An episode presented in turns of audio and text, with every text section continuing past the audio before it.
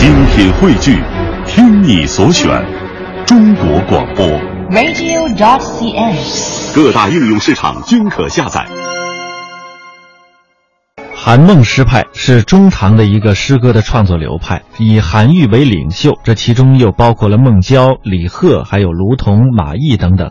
在创作当中，这派成员除了对于杜甫、李白的自觉接受与推崇之外，还主动的从禅宗以及佛教的思想艺术当中吸收一些合理的成分，把心当作诗歌创作的源泉。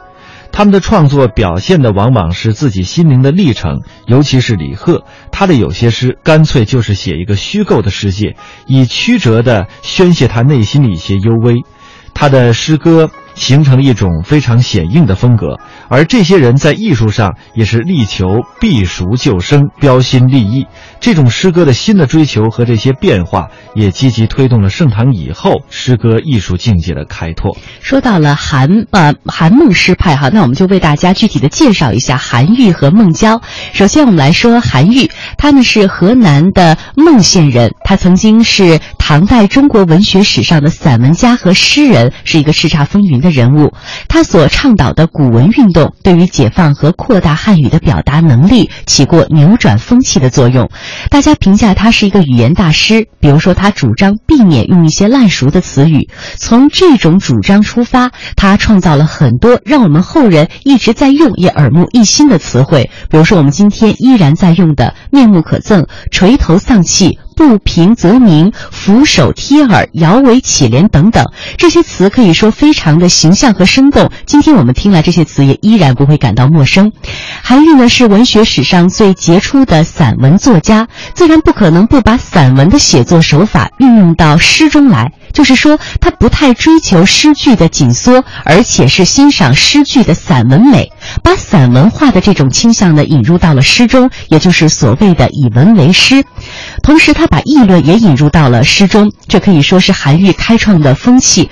可以这样来总结：韩愈是中唐，也是整个唐代开宗立派的大诗人。他的诗可以用几个字来形容：狠、重、奇、险。另外呢，气魄宏大，想象丰富。有人形容他他的作品啊，像这个惊风掠地、闪电腾空，有一种不可阻挡的气势。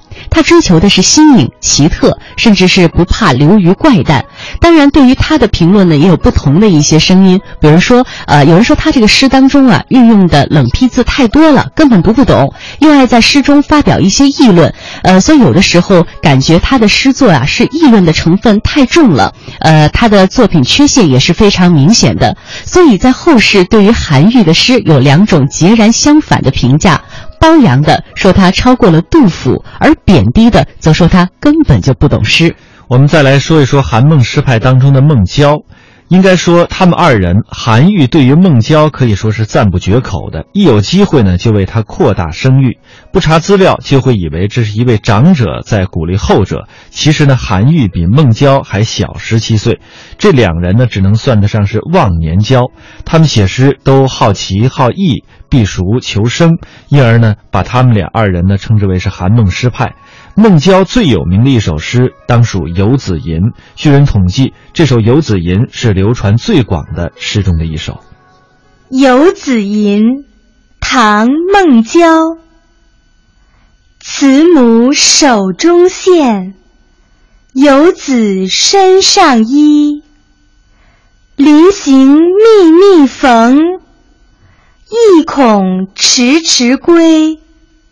谁言寸草心，报得三春晖。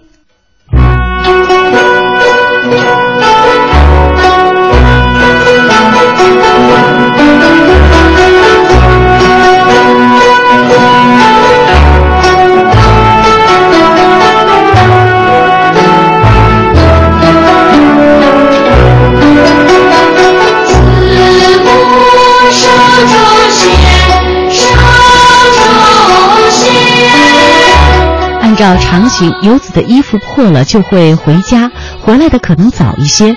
做母亲的内心却非常的矛盾，盼望儿子早早归来，又怕衣服缝得不够结实，没有人补，所以特意是临行密密缝，宁可自己是倚门盼望，也不愿意叫儿子为难。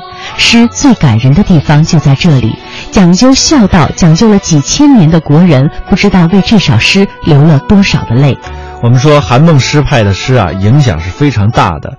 那么他们的诗派呢，形成了一套系统的诗歌创作理论，也突破了过于重视人伦道德和温柔敦厚的传统的诗教，由重诗的社会功能转向了重诗的抒情特质，也转向了重创作主体内心的展露和艺术创造力的发挥。这在诗歌理论史上，这是一个很值得重视的现象。同时呢，在反对传统、锐意创新的路子上，韩愈也做出了一些突出的贡献，当然也取得了应有的成就。他就是以这种宏大的胆气来驾驭诗篇，赋予了诗歌以前所没有的力度和超现实的色彩。他的很多的词语啊，都是很奇特的。营造出了大量的他所独有的那种显怪的意象，同时呢，他也是以文入诗，以议论入诗，开一代诗风之先。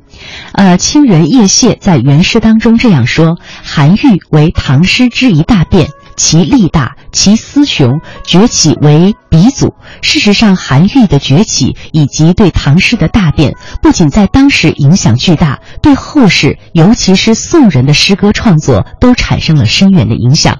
当然，破坏传统的同时，也必须要建立新的规范。这种规范，韩愈在诗中并没有建立，但是比起他的散文来呢，还是有欠完备的。比如说，用词造句刻意的追求新求变，所以有的时候会显得有一些晦涩等等。如此种种，对于后世的诗歌创作也有一些不良的影响，受到了后人的指责。但是对于一位诗坛的改革者和新诗风的开创者来说，这些评价恐怕都是难以避免的。